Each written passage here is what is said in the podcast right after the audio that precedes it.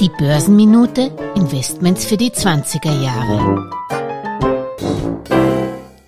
Emerging Markets, sprich Schwellenstaaten, sind vor allem von einem Staat stark abhängig, von den USA, genauer genommen von dessen Währung.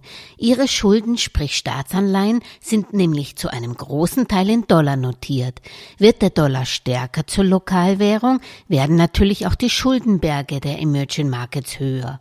Ebenso, wenn die USA jetzt die Zinsen anhebt und damit das Ausborgen von Geld, sprich von Dollar, teurer wird. Dass man wegen der Inflation jetzt in den Vereinigten Staaten mit drei Zinserhöhungen rechnet, macht natürlich Emerging Market Investoren nervös. Geld fließt zunehmend wieder zurück in die USA und weg von den Emerging Markets.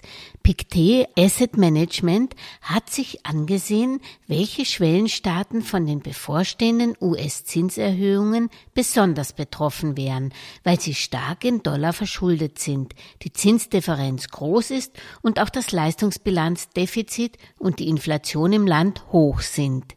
Das Spannende an dem Ergebnis, es sind vor allem Kolumbien, Ungarn, Chile und Rumänien, die sich hoch in ausländischer Hardwährung verschulden, wohingegen Taiwan, Russland, Indien, China und auch Korea nicht so stark von der Zinspolitik der USA abhängen.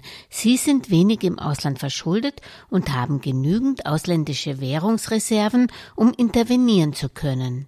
Der negative Einfluss von Zinserhöhungen in den USA auf Emerging Markets verschärft sich, wenn sich das Wirtschaftswachstum verlangsamt, wovon Patrick Zweifel, Chefökonom von Pictet Asset Management, für 2022 auch ausgeht.